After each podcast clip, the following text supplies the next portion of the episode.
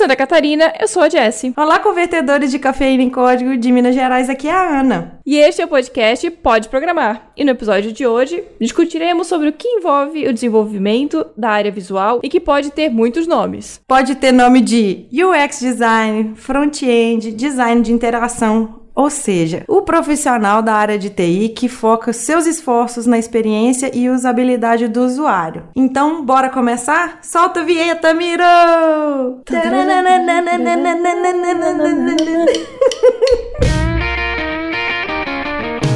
Você está ouvindo Pode Programar, porque nós podemos.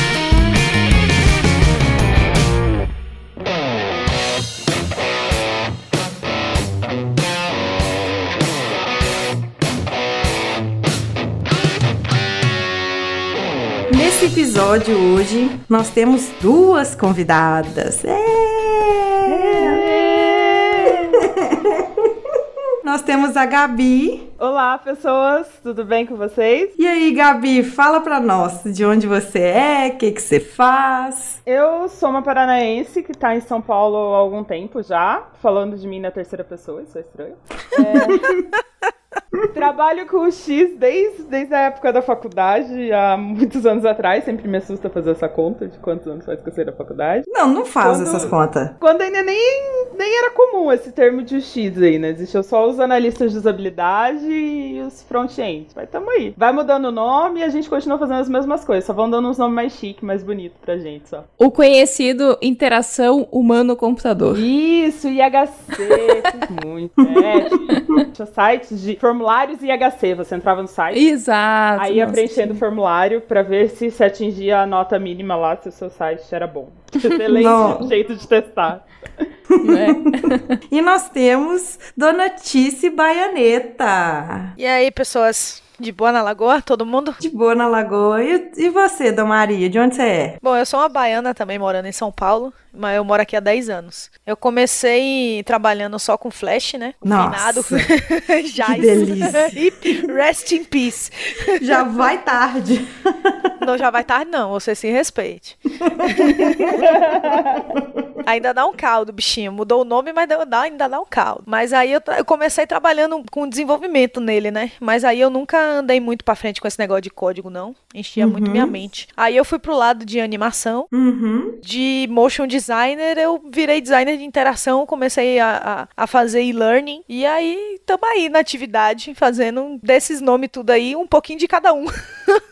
no todo dia. É tanto nome e, e, tem uma, uma linha tão tênue entre essas nomenclaturas que você não sabe onde começa um, onde começa o outro, é maior confusão. É, para mim eu faço tudo isso aí, velho. então, mas como vocês são mais na área do que eu e a Jess, a gente chamou Verdade. vocês um, um timaço que nós temos, nós temos Gabi, nós temos Tice para nos ajudar aqui a desmistificar essa área. Eu faço só o X, nada dessas sopinhas de letras aí não. é bom que aí você explica mais o, o, o, o exatamente o... o que o X faz, né? Sim. Pra essa galera aí desinformada que tá chegando agora no rolê. Mas qual seria a diferença desses termos todos? Então, eu faço a parte. Porque a diferença entre o X e o Y e o front é que assim, o web designer é o Y e o design de interação é o X. Então sobra o X designer o e-designer e o front-end. O X é a pessoa que é responsável pelas interações. Por exemplo, eu vou, você fala que você quer fazer um aplicativo, uma rede social. Eu vou estudar o que já tem, o que precisa ser feito, como que o usuário vai interagir com aquilo, seja no computador, seja no celular, quais os fluxos que eles vão poder, ele vai poder fazer. E na, na hora de desenhar a tela, eu monto só o esqueleto. Aqui vai ficar um botão, a que cor que esse botão vai ser, paciência, não é problema meu. Aqui tem que ter uma imagem que representa a sua rede. O que, que vai ser essa imagem não é problema meu. Aqui vai ter o texto. O texto eu até defino. Mas a cor que você vai usar. Assim, óbvio, a gente faz indicativos. Tem que ter um bom contraste. Tem um tam... O tamanho de letra sou eu que defino, mas cor, imagem, essas coisas, tipo de fonte, não é problema meu. Você faz a planta, certo? Eu faço a planta. Aí vem o, vem o, o, o, o I e faz ficar bonito bonito. Eu, eu fiz o esqueleto, o I vai lá e faz a pele. Faz ficar bonito, põe uma roupa, ficar apresentável. E por enquanto ele não se mexe. Não, aí entra o front-end, que faz deixar de ser uma foto, deixar de ser estático e se mexer. Por isso que eu falei que eu sou tudo isso aí. Porque eu faço o esqueleto, faço a pele, faço se mexer. Você é severina, né, Tis? É baiano, né, velho? Nego nordestino vem pra São Paulo e acha, o povo aqui acha que a gente Faz ainda de tá tudo. na escravidão. É, tá na escravidão. A- Acha que. Eu, eu tento explicar que a princesa Isabel assinou a minha alforria há muitos anos, mas eles não entendem. entendeu? E aí, pra resumir, é isso que eu faço, entendeu? É, é- é exatamente isso que eu faço. Eu pego o que o, o, o chefe quer. Você precisa do quê, meu filho? É disso, tá bom. Aí eu vou definir o fluxo, quantos cliques, onde é que ele vai clicar, qual é a melhor forma dele navegar naquilo ali. Eu não faço aplicativo, né? Mas eu faço e-learning e site, essas coisas. Então, eu vou fazer isso daí. Aí depois eu mesma vou fazer a interface, vou pegar o manual da marca. Às vezes não tem manual da marca, eu vou fazer o manual da marca. Isso que eu ia falar, aposto que ainda faz o manual de marca, define tom de voz, faz essa coisa toda que o redator deveria fazer. E o que que seria esse manual da marca pra quem não, não é da área? Então, o manual da marca é o seguinte: é, se tem uma marca, o que é bom pra começar um manual é ter uma marca. Entendeu? Se tem uma marca, você vai definir é, qual o menor tamanho, qual o maior tamanho, qual é a gama de cores que você pode usar, qual a aplicação daquela marca, se pode ir num fundo colorido, quais cores podem ser usadas, se ela pode mudar de cor, se ela não pode. É todo guide, é tudo que define, tudo que você pode fazer, entendeu? São as Dentro da regras marca, da, são as daquela regras. aplicação. Da Exatamente, aplicação. são todas as regras, a fonte, que fonte que pode usar, fonte de título qual é, fonte de te, corpo de texto qual é, tem tudo no manual da marca, entendeu? tá É sempre falando- bom São as regrinhas pode- visuais, né? E isso. você pode prever parceria, ah, no caso de uma parceria, o meu logo não, não pode ser menor do que o logo do parceiro, tem que seguir o Exatamente. meu, as minhas Tem que ter uma cores, distância X, É. entendeu? Então tem tudo isso tem no manual da marca. Quer dizer, deveria ter no manual da marca se ele existisse, mas é muito raro ele existir. Isso, que é bem raro. É muito raro. Geralmente marcas grandes que tem, né? Nem sempre, viu? Nem sempre. É, as- a- todas as que eu trabalhei assim, as maiores sempre tinham. Mas é, é bem comum você pedir o manual da marca pra pessoa pra fazer alguma coisa e a pessoa, oi? É, você pede pro marketing, o marketing nunca viu, né? E aquilo ali não sabe nem o que, que é. E- Esse processo todo que vocês fazem, chega pra vocês, vamos supor, nós vamos falar aqui de software, de, de um site. Quem é que entrega pra vocês o serviço? Quem é que entrega o desenho que tá no papel de pão? O, o que que chega pra vocês? Como é que chega pra vocês isso? No caso, eu trabalho hoje numa empresa grande De software? De. de, de... de internet, sites. Eu sou da equipe de concepção, que envolve os UX e os UIs, e a gente trabalha para vários produtos dessa mesma empresa. Então chega lá o PO do produto e fala: Ó, eu queria fazer isso aqui, queria fazer essa. Que meu produto tivesse essa funcionalidade agora. Ou chega alguém da área de marketing e fala: Ó, a gente vai lançar esse produto. E aí, no meu caso, eu participo desde o começo. Pra ser um produto que já existe, a gente tem que pensar nos fluxos, que vai impactar no que já tem, na base que a gente já tem. Se é um produto novo, que foco que a gente vai ter, pra quem que a gente vai vender, a gente pode vender algum outro produto junto com esse. E eu largo a hora que lança, às vezes nem isso. Porque daí quando passa pro UI, eu acompanho, porque às vezes na hora que você vai fazer o design, acaba tendo que mudar a posição de elemento, acaba tendo que alterar algum fluxo. E quando chega na mão do programador? Então, o ideal é a gente já envolver o programador desde sempre, principalmente o pessoal de back-end. Por quê? Porque no papel, tudo é válido, Tudo né? funciona. Eu faço um mundo lá. Aí chega no programador, principalmente no back-end, ele vai olhar pra cara e falar: Filha, que estrutura você acha que a gente tem aqui? Tá parecendo eu falando. né? É a nossa vida. Ah, Quanto tempo você dormiu pra sonhar com tudo isso, pelo amor de Deus? Tá achando que em que ano estamos?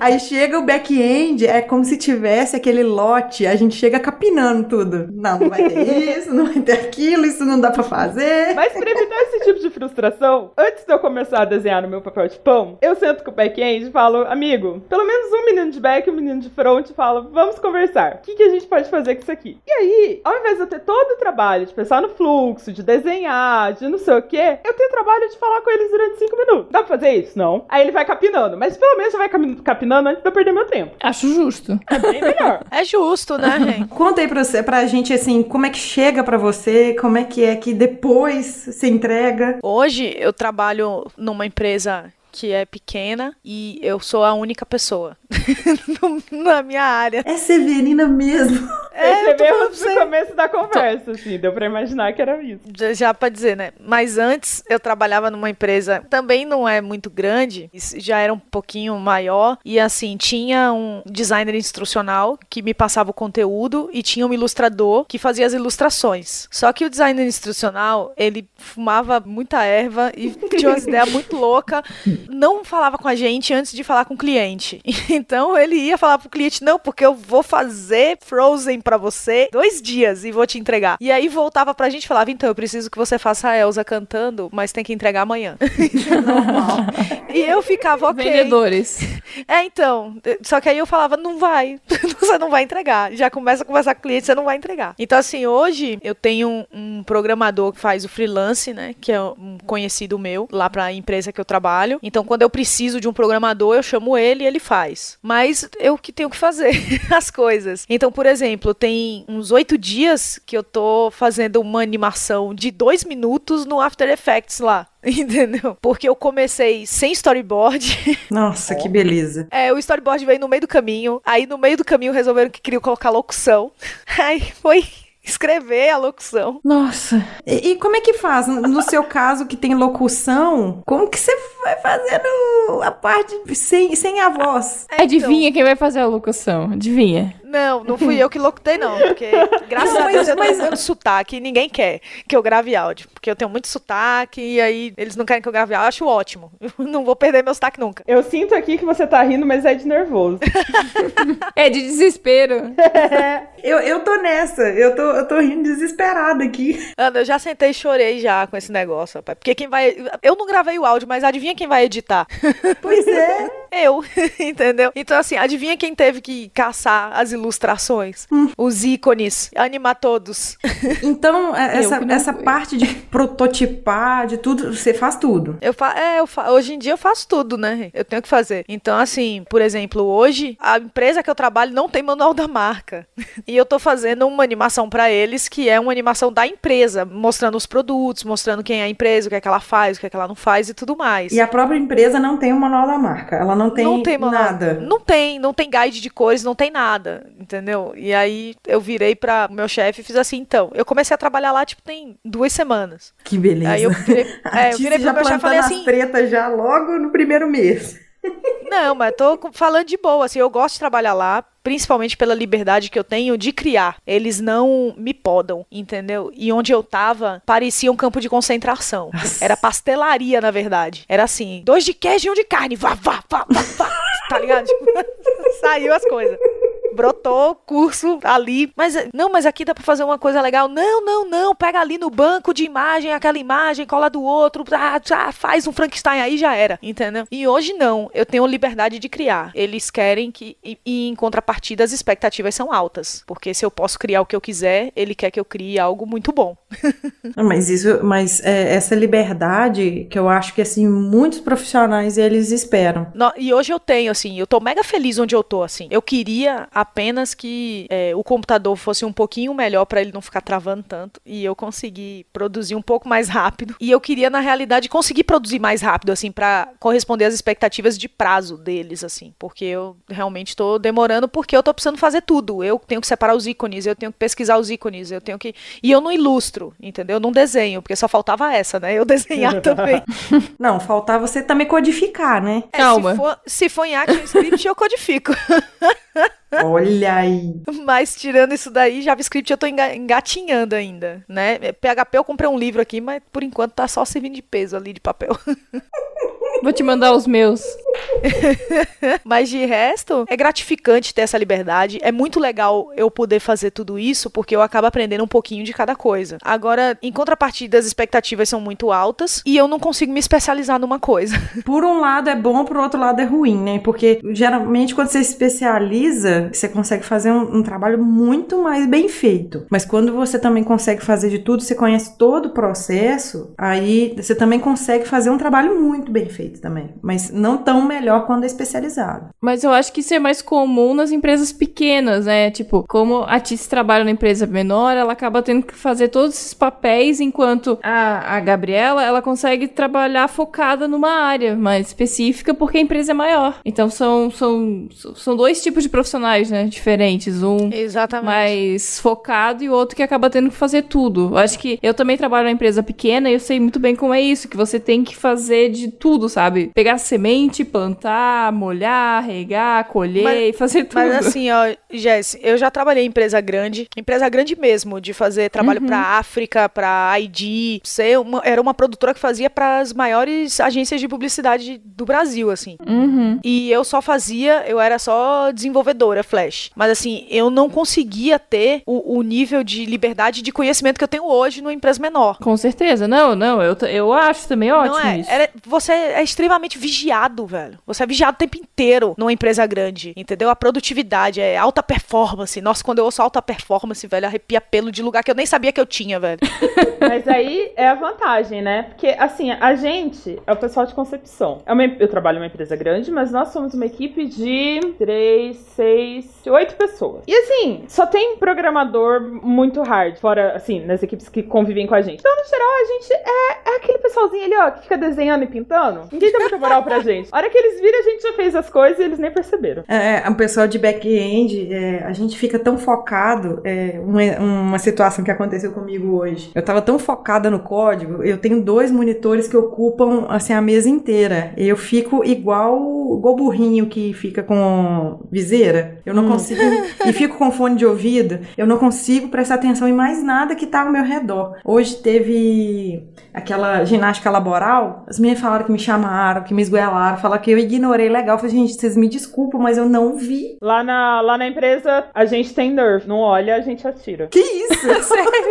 É, é Nerf, gente. É de, de espuma. Cara, eu que preciso que de é. uma dessa. Eu sei o que, que você fala. Tem, tem a Nerf Rebel. Eu falo isso porque, gente, o pessoal daqui que já ouve, pode programar, sabe que eu tenho filho, né? Então eu fico vendo é, cartoon, fico vendo esses canais de desenho. Aí tem essas propagandas. Eu sei o que, que é. Vai rolar altas guerras de Nerf lá. Oh, meu sonho. Eu quase entrei na empresa que a Gabriela trabalha. Eu fiz entrevista lá, passei na entrevista, mas aí eu tava presa com a empresa que eu tava trabalhando por causa do meu contrato e eu não pude sair. Que decepção. Senão eu ia meter o Nerf na Gabriela.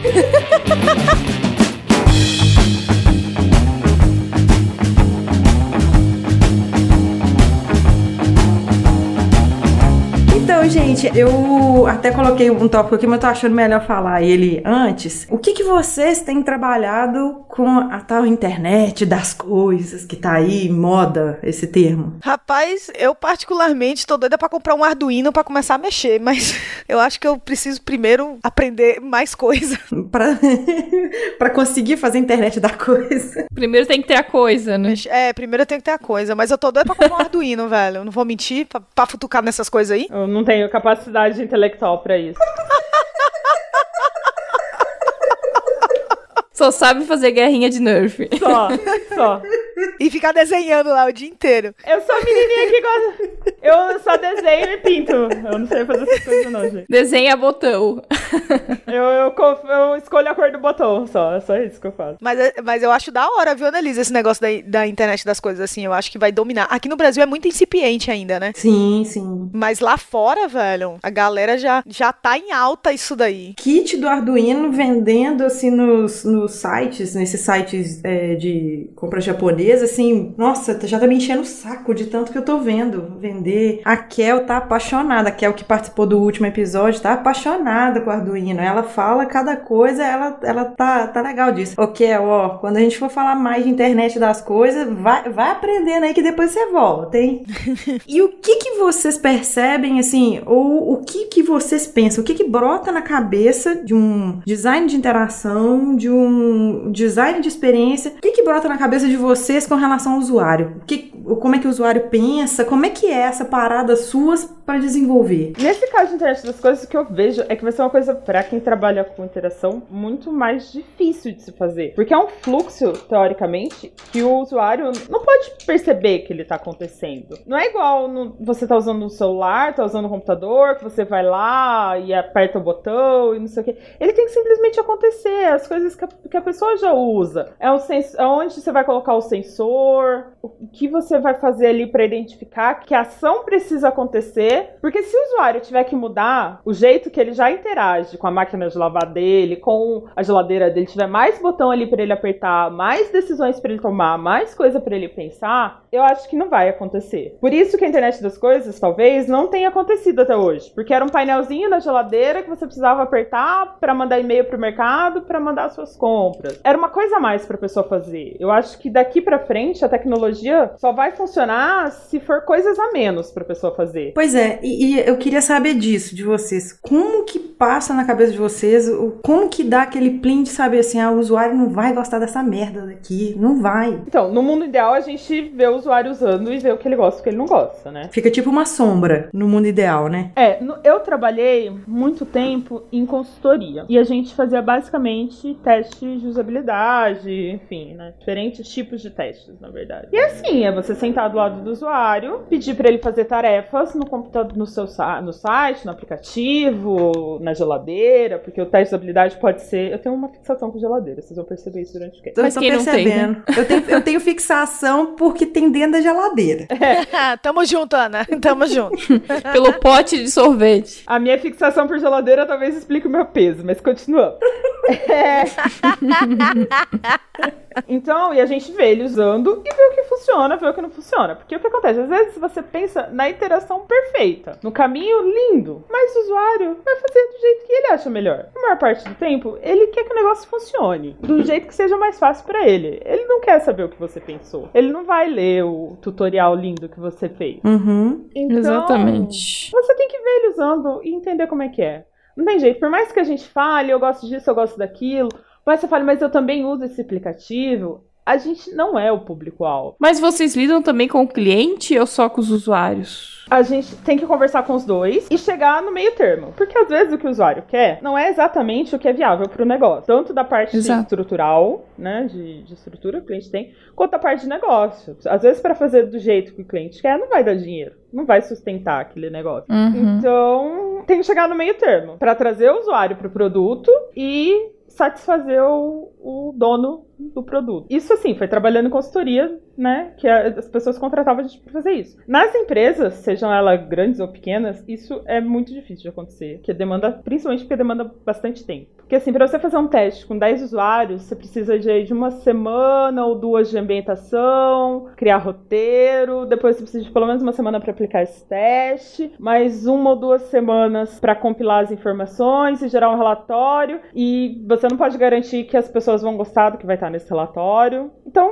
que, que eu vou gastar aí dois meses do meu projeto para fazer uma coisa que não sei se eu vou gostar, né? Nem não sei se vai funcionar, né? Não sei. Que vai no final vai falar que o meu produto é ruim. É, é bem complicado. Aí o que a gente faz muito é observar. É um trabalho que não. Você não deixa de ser UX, sabe? Eu observo as pessoas usando os dispositivos o tempo todo. E aí você vai criando uma noção geral das coisas, sabe? Por mais que você não possa falar com 100% de certeza, porque você não testou com o usuário, você tem uma noção de como a vida funciona. Se a pessoa é velha, você sabe que vai ter que ter uma letra um pouco maior. É, também depende qual o público-alvo do, do produto, né? Quando você trabalha numa empresa que o público-alvo é todo mundo, é mais complicado.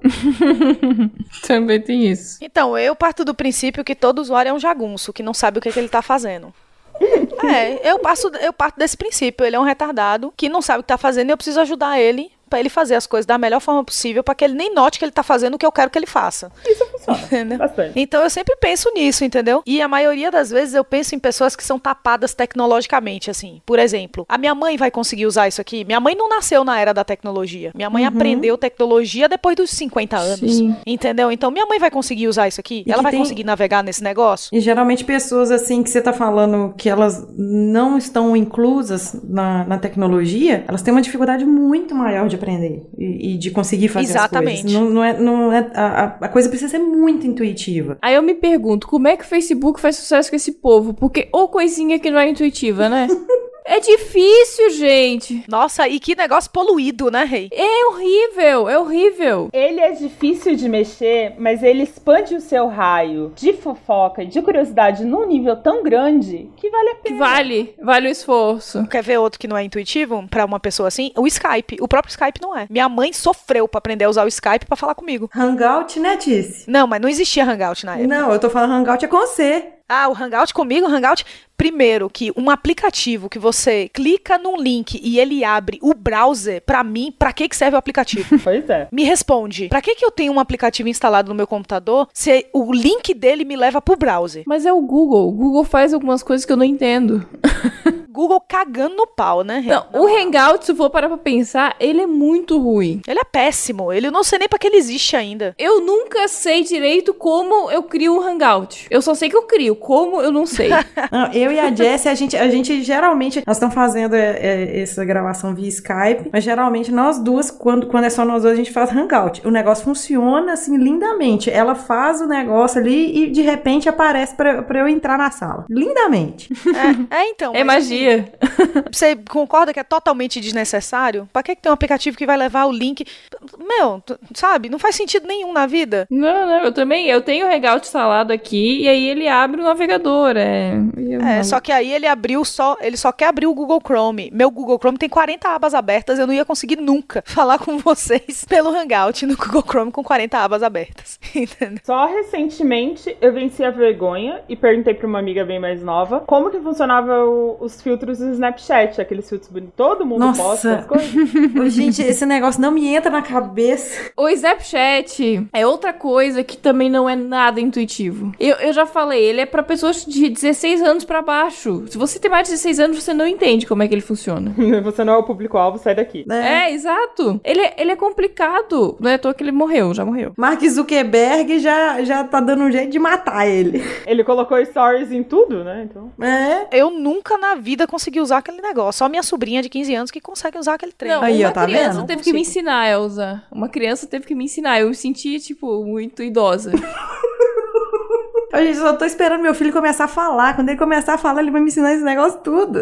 Mas aqui, voltando. Então, de tudo que a gente tá falando, a gente vai ter, vai tirar aqui uma conclusão. Vocês não usam uma linha de código. Eu, eu uso. Assim, eu sei que back-end não, não considera muito JavaScript, mas JavaScript é código, velho. Ah, quem disse que Eu não considera? Eu linguagem, considero, eu considero, linguagem. sim. Tem um monte de back que não considera, que acha que Não, mas é... eles são back, já começa por aí. JavaScript é front-end, pô. de programação mesmo, eu uso muito, mas muito pouco. Mais uma questão de alteração e tal, JavaScript, né? Eu uso mais linguagens de marcação na hora, mas que são linhas de código, mas são linguagens de marcação, que é o HTML e o CSS. Isso daí eu uso. Então, o que, que você mais usa, assim, é, é a tríade, né? Que a gente já costuma falar demais aqui. A tríade HTML, CSS e JavaScript. É, que é o que eu preciso para fazer cursos de learning responsivos, digamos assim. Então eu preciso saber essas três coisas. assim. Mas você usa algum framework, alguma Bootstrap. ferramenta que te ajuda? Ah, Bootstrap. Bootstrap. É, Bootstrap é vida, Bootstrap é amor. Nossa! o que que, o que que seria da gente sem bootstrap? Por favor. Não sei, Para as. E pessoas agora eu que não têm noção de design, é maravilhoso. Nossa! É, então, eu, eu adoro Bootstrap. E agora eu, tô, eu comecei a ler um pouquinho sobre SaaS, né? Aham. Aham. Eu comecei a ler um pouquinho pra poder entender um pouco mais como é que funciona, pra ver se eu consigo aplicar ele no meu dia a dia, pra ver se me ajuda. E você já, já, já viu alguma coisa de Angular, React, alguma coisa do então, tipo? eu dei, é, eu dei uma olhadinha por alto e eu sei que tem a, a Code Academy tem curso disso daí, que eu já coloquei até na minha lista pra fazer, mas eu preciso terminar os outros dois cursos que eu tô fazendo. Terminar os outros dois cursos, depois- do- os outros 20 livros que você tá lendo. É, tipo isso, os 30 jogos que eu devo jogar, os 50 filmes, aí eu vou conseguir fazer isso daí, mas eu E o já pesquisei Arduino que eu vou comprar. E o Arduino. é, gente, é, não sei. Eu preciso daquele vira-tempo lá do Harry Potter.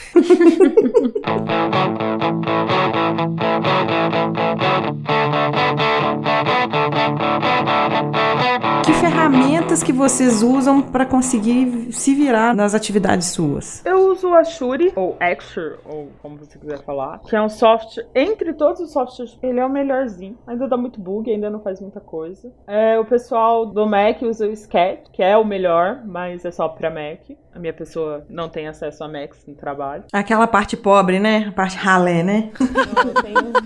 Graças a Deus que me arrumaram um notebook. Eu posso levar computador na reunião agora, eu não posso mais, não preciso mais ficar levando. Pensei que você levava o desktop. É, baixo do braço. Eu fiquei imaginando carregando o desktop. Peraí, gente, eu preciso conectar os cabos aqui. A gente já começa. Eu trouxe aqui no carrinho. É, olha lá, perdi o mouse de novo, ó. O teclado pediu umas teclas ali no caminho, eu já vou buscar. Ô, louco. Então, é o que eu uso, assim, basicamente. Eu sei que eles geram HTML, mas os meninos não gostam do, do HTML que eles geram, não, então nem me preocupo com isso. Não, ninguém, nenhum Ninguém. front-end vai gostar do HTML Não. automático. A gente não gosta. É, eu já trabalhei já com prototipação com Pencil, com, com o próprio Enterprise Architect. Nenhum, nenhum HTML que eles geram, nada. Eu não gosto. Prefiro ir lá e O fazer. bom e velho front page. Na verdade, eu uso o Sublime. Ah, eu do também. Sublime. É, eu uso Sublime. Mas assim, é, quando eu fui fazer a entrevista, né, pra essa empresa que eu tô trabalhando, ele perguntou se eu usava Dreamweaver. Aí na hora eu fiz aquela cara de nojinho, sabe? Tipo, não, sai, nem instala essa merda no meu computador. Que mané de Dreamweaver, cara. Abre o Sublime e vai aprender o que, é cada linha está querendo dizer, mano. Pô, cara, É, esses software eu- que gera HTML gera um código sujo do cacete, que come um monte de Sim, é processamento muito ruim, aí. é muito ruim. Entendeu? Não vale a pena. Sublime bonitinho, você ainda bota um monte de cor lá, fica o negócio todo colorido, parece um Nossa, jardim. eu também, o meu eu adoro. Tem vários temas, plugins. Pelo amor de Deus, gente. Ai, falou a pessoa que programa .NET e tem que usar uma interface pesada. Patinete?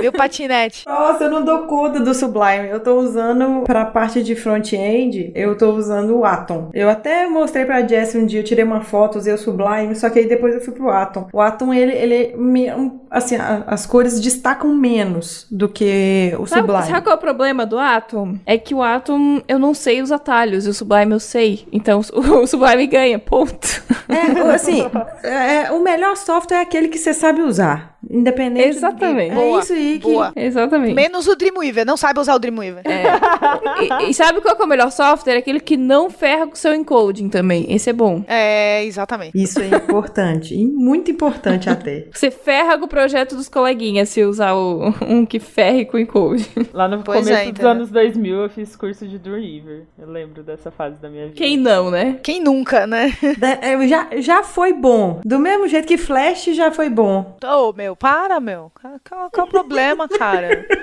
Nossa senhora. Mas não, é Flash sério, roda em algum lugar? Um minuto de silêncio em respeito aos... Não, brincadeira. O Flash, sabe qual foi o problema do Flash? O Steve Jobs. Não, não foi o Steve Jobs o problema. o problema foram as pessoas usando o, o software. O problema sempre é a pessoa nunca é a ferramenta. Aham.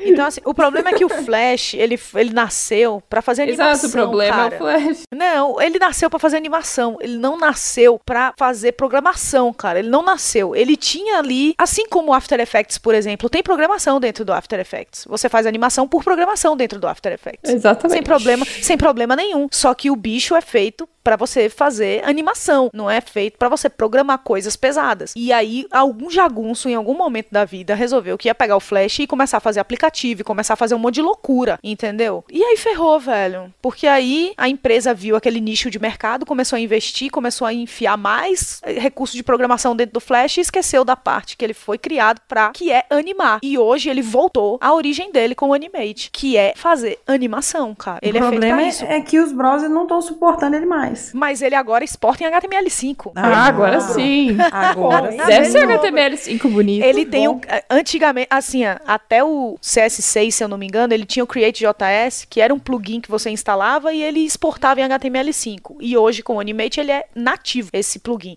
Então você pode. Ele usa, acho que é o DOM, pra poder fazer as animações. Mas ele faz, entendeu? E de boa, tranquilamente, sabe? O negócio é que algum jagunço descobriu que dava pra programar coisa nele e aí ferrou com tudo.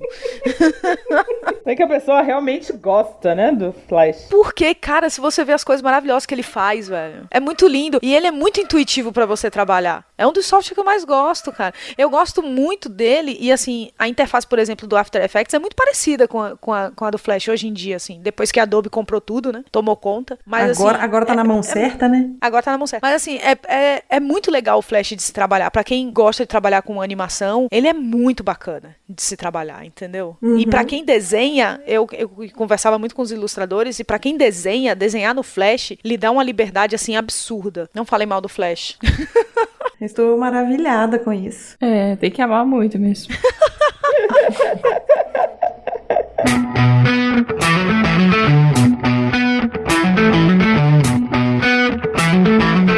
Agora nós não vamos plantar mais treta, nós não vamos falar nada. Agora nós estamos indo assim pra parte derradeira do nosso episódio. Essa palavra sempre me lembra minha professora de português. Hum, Derradeira. pois Derradeira. é, derradeira é uma, uma coisa bonita. Eu ouvi isso em algum É. podcast que eu ouvi hoje. Muito culto. Eu queria que vocês falassem dicas suas de boas práticas. Como ser, assim, um, um bom profissional na área de vocês. Diria pra estudar, cara. É. Na moral, é sério, porque assim, ó, da experiência que eu tenho, por exemplo, das entrevistas que eu faço pra vaga, de trabalhar em empresas que faziam entrevistas e não conseguiam contratar profissional, é porque os caras falam, arrotam um monte de coisa no currículo, quando senta pra fazer, não sabe fazer nada. Então assim, estude, pratique, sabe? Faça as coisas, use o Git, compartilhe código, participe, faça coisas, porque senão, meu, teoria você vai ser professor, cara, entendeu? E, e nem, nem pra ser professor às vezes não serve, né? Tanta teoria, às vezes você não sabe nem, nem ensinar. Deu com o pau na mesa. Ponto.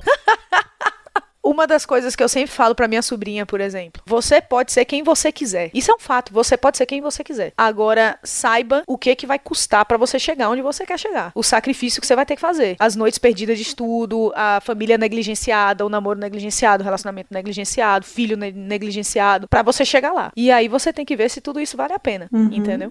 Porque eu particularmente hoje, eu prezo mais a minha qualidade de vida do que dinheiro, entendeu? Então assim, eu, eu prefiro até ganhar um pouco menos. Eu já saí de uma empresa pra ir pra outra pra ganhar um pouco menos, porque era mais perto da minha casa e eu ia conseguir chegar em casa mais cedo e ia conseguir passar mais tempo com a minha esposa, entendeu? E, e então, com assim, a sua filhotinha, com a Charlotte, né? e com a Charlotte, minha filha. Então, assim, é, só o único conselho que eu dou pras pessoas é isso: tenha um objetivo, se foque nele, que você alcança. Tem que pensar, né? Você vai querer passar, ter uma vida melhor, vai querer comprar mais brusinha. É, exatamente. Mas você tem que ter um objetivo. Eu não tô julgando ninguém. Tem gente que prefere ganhar dinheiro. Eu acho massa. Você tem que fazer o que faz você feliz. Agora tenha um objetivo, porque, como dizia minha avó, quem sabe aonde quer chegar, escolhe o caminho e o jeito certo de caminhar. Que lindo. Minha avó era foda. No Brasil, infelizmente, se você for querer ter uma. Porque, assim, na minha cabeça, né? Pessoa nascida e crescida no interior, eu ia fazer uma faculdade, ia fazer uma pós, ia sempre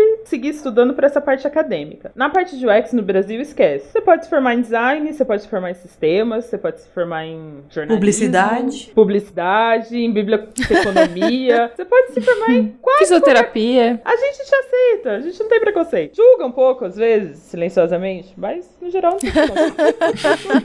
Vai ler. Se você é São Paulo, Minas, Rio, procura participar dos eventos. Aqui em São Paulo tem a comunidade, a USPA. É um grupo de profissionais que faz eventos frequentemente. Agora eles estão em pausa, mas antes Toda, todo dia 31 do mês tinha um happy hour da galera do, da área. Serve para você fazer conhecer pessoas, trocar experiências, sites, livros, tá se atualizando sempre e prestando atenção nas pessoas sempre, né? Uhum. É, isso é muito importante, né? É, você tem, que, você tem que lembrar que fazer as coisas não é, no nosso caso, não é só o nosso conhecimento. Não adianta você conhecer todas as teorias sobre fontes e cores e se você não sabe como que as pessoas vão usar o seu. Se você usa Comic Sans, né?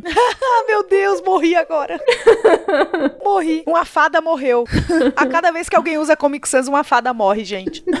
É, ajudem as fadas. Por favor. Então, com muita dor no coração, que a gente fecha esse programa. A gente queria agradecer imensamente é, a disponibilidade de vocês. O dia, o horário não tá permitindo muito, mas assim, eu sei que valeu um esforção seus. A gente quer agradecer muito de coração por vocês terem participado. E a gente queria que vocês falassem um pouco mais de onde vocês estão, o que, que vocês estão fazendo aí na, na, nas, nas interwebs. Quem quiser me encontrar, eu tô no Twitter, Gabird. Eu reclamo da vida lá, basicamente. Faço piadinhas e comentários aleatórios. Mas se quiserem falar coisas sérias, fazer perguntas, discutir assuntos sobre UX, fiquem à vontade. Eu aceito de bom grado as discussões. E também tô no Deviante, participando dos podcasts da casa, escrevendo textos sobre assuntos variados. É só visitar o portal. Bom, eu tô aí, né? Eu tô no Twitter também. Tudo meu é Tiziana Vale, né? Eu tô no Alvanista barra Tiziana Vale, arroba Tiziana Vale. No Facebook não adianta a gente me adicionar, porque eu só adiciono quem eu conheço no Facebook. Então, é, Facebook meu é pessoal, não é uma parada tipo pra todo mundo. Então não adianta. Seu convitinho vai ficar lá no limbo se eu não conheço você pessoalmente. Então, nem adianta me adicionar. Ah, você não conhece, me conhece pessoalmente? não, mas você eu já conheço, né? mas assim, é porque as pessoas me ouvem no podcast e falam, ai, que legal, vou adicionar ela. Não vou aceitar, vai ficar no link. Ai. Me adiciona no Twitter que eu aceito de boa. Pode falar comigo lá, pode falar comigo no Alvanista, pode me mandar e-mail, entendeu? No machinecast.com.br lá tem os meus dados também, que você pode me adicionar. Se você joga Xbox, me adicione. Se você joga Nintendo, me adicione. Olha aí. Se você joga PlayStation, me adicione. Eu não jogo, mas eu tenho PSN. e aí eu tô lá no machinecast.com.br, também sou lá host do Cast of Tretas. Agora eu faço parte da equipe do Playercast lá no playerselect.com.br também, escrevendo crítica de, de filme, gravando podcast. E agora eu vou estrear mês que vem, que bonitinho, lá escrevendo resenha de game no portal Cultura Nerd Geek. Gente do céu, essa pessoa. Que mais e que essa pessoa também está no, tá no monte de grupo no Telegram, mas você pode encontrar ela lá no, no Telegram do Machine Cash. Daqui a pouco o Team Blue vai, vai passar para mim o contato. É, Não eu precisa, tenho... né? Eu tô lá também. É, eu tô, eu tô também no Telegram do Ouvinte Select, que é do Player Select, e, e acho que é só, né? Tá, quem quiser me achar, vai me achar, gente. Se tiver qualquer dúvida, quiser entrar em contato, fazer alguma pergunta, pode mandar que estamos aí à disposição. Então tá, meninas, muito obrigada por vocês terem participado, terem explicado tanta coisa bacana pra gente sobre essa parte que, que pelo menos nem eu nem a Jess dominamos tanto. Uhum. Espero que vocês, ouvintes, tenham, assim, visto um outro ângulo, uma outra parte do desenvolvimento de algum software, que não é só a parte de codificar, tem a parte visual, que ela é tão importante quanto, porque sem a parte do visual, sem, sem que o usuário saiba o que ele está fazendo, sem ele comprar a sua ideia dele usar, dele explorar, não adianta nada o que você codificou. Exatamente.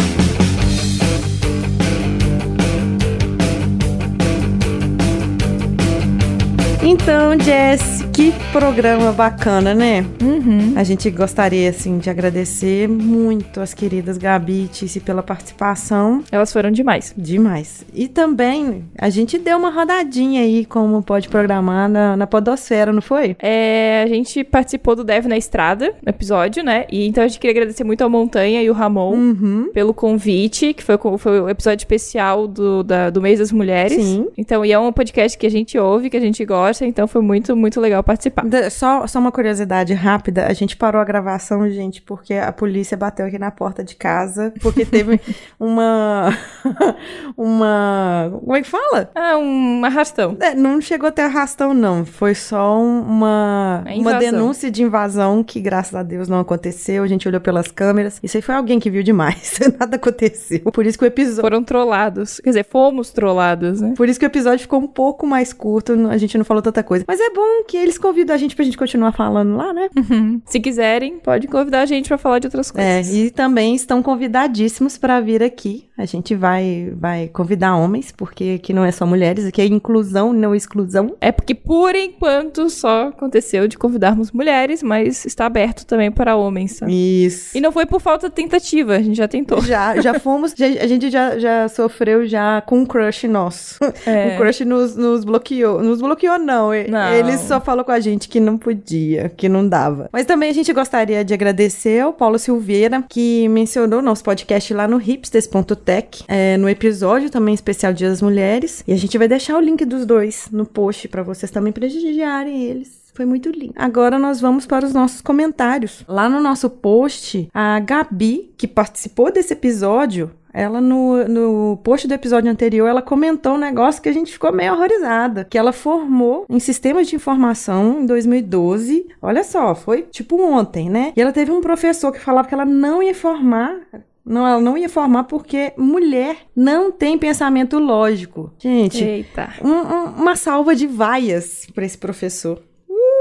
É complicado, hein? E assim, é que esse comentário me lembrou o filme Estrelas Além do Tempo e que vale muito a pena ser visto. Que tem um momento do filme em que trata um pouco sobre isso, sobre ah, mulheres têm que estudar de uma forma diferente, precisam de aulas especiais e coisas desse gênero. É. E que tá provado que não, né? Por favor, né? Eu acho que ninguém que tá ouvindo esse podcast teve estudou em uma escola só pra homens ou só pra mulheres. Não, e por falar nisso, olha só como é que pode programar virou utilidade pública. Olha só que bacana, virou virou ensinamento. A Ana Rosa da Fanficast, ela, a gente estava conversando pelo Telegram e ela me falou, eu até printei para você, Jess. Falou que ela entendeu a matéria de PO graças ao nosso episódio lá de programação orientada a objeto e ela conseguiu fazer a provinha dela. Oh, que fofinho. Viu, gente? Mulher também consegue explicar. E consegue fazer E prova. consegue fazer prova.